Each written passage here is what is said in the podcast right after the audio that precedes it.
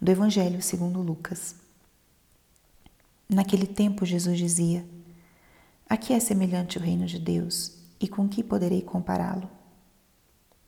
Ele é como a semente de mostarda que um homem pega e atira no seu jardim. A semente cresce, torna-se uma grande árvore e as aves do céu fazem ninhos nos seus ramos. Jesus disse ainda: Com que poderei ainda comparar o reino de Deus? Ele é como o fermento que uma mulher pega e mistura com três porções de farinha, até que tudo fique fermentado. Palavra da salvação.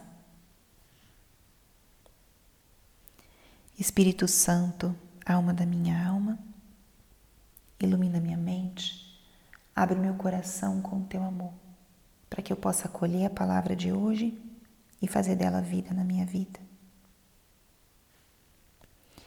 Estamos hoje na terça-feira da trigésima semana do tempo comum.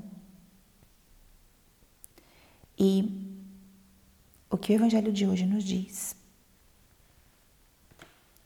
O Evangelho de hoje nos traz duas parábolas do reino, que são essas imagens comparativas que nos falam de uma realidade profundamente espiritual.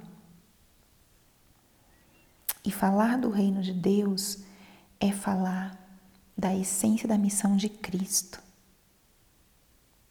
Cristo é o nosso Rei.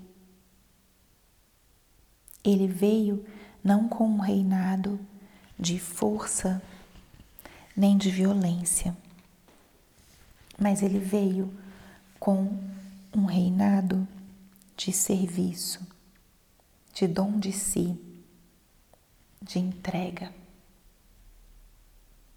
A força da autoridade de Jesus não foi uma força nem física, nem uma força de grandeza, de poder nos nossos critérios humanos, mas uma força tão profunda que nada poderia conter.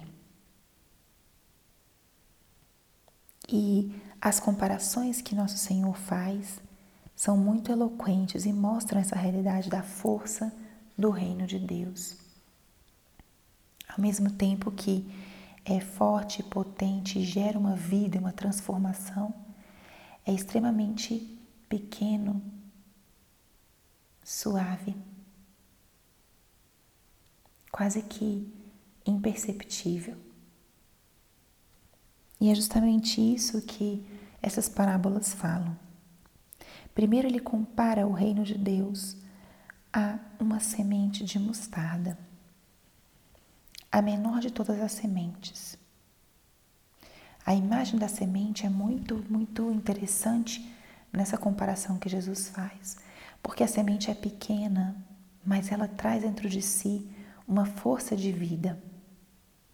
E a gente não pode deter essa força. A semente está escondida e fica escondida por um tempo e de repente ela germina. Assim é o reino de Deus.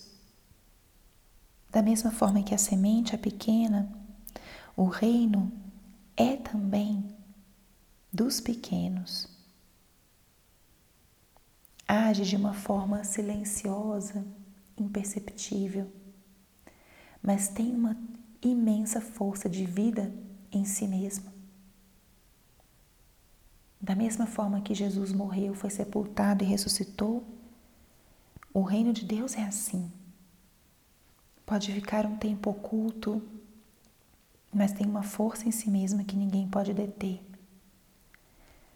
Por isso, Jesus diz também, quando institui a nossa igreja, as portas do inferno não prevalecerão contra ela, porque a nossa igreja é o corpo de Cristo e nada pode detê-lo.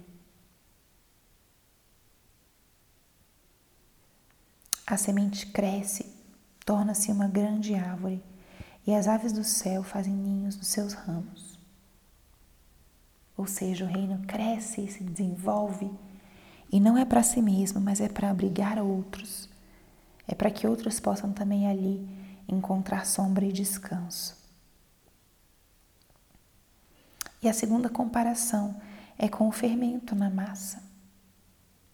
O fermento se mistura com a farinha e é uma medida sempre menor que a medida da farinha. Mas a transformação que ele exerce é uma transformação enorme. Tanto que se não há fermento, não há pão. O fermento é também invisível, imperceptível, quando se mistura com aquela massa, quase você não consegue tirar mais. Mas a ação transformadora é enorme. Assim é o reino de Deus.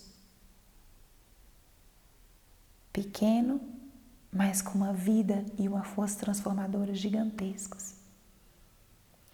E como isso deve trazer para nós esperança, como é importante que nós deixemos que esse reino viva em nós e através de nós.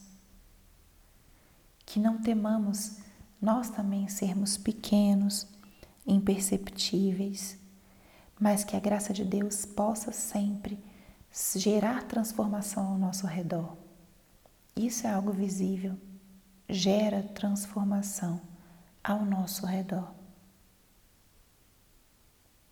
Permita-se ser instrumento de Deus hoje, que Deus possa agir através de você, que Deus possa gerar vida, luz através de você.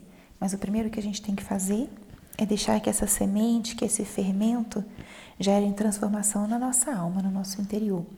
E com a nossa transformação a gente vai poder também levar essa luz, essa vida para outras pessoas e assim irmos espalhando essa graça enorme da presença do Reino de Deus. Peça essa graça hoje ao Espírito Santo, que o reino possa crescer em você, para que você também possa levá-lo a outras pessoas.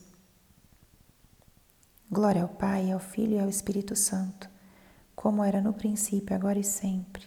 Amém.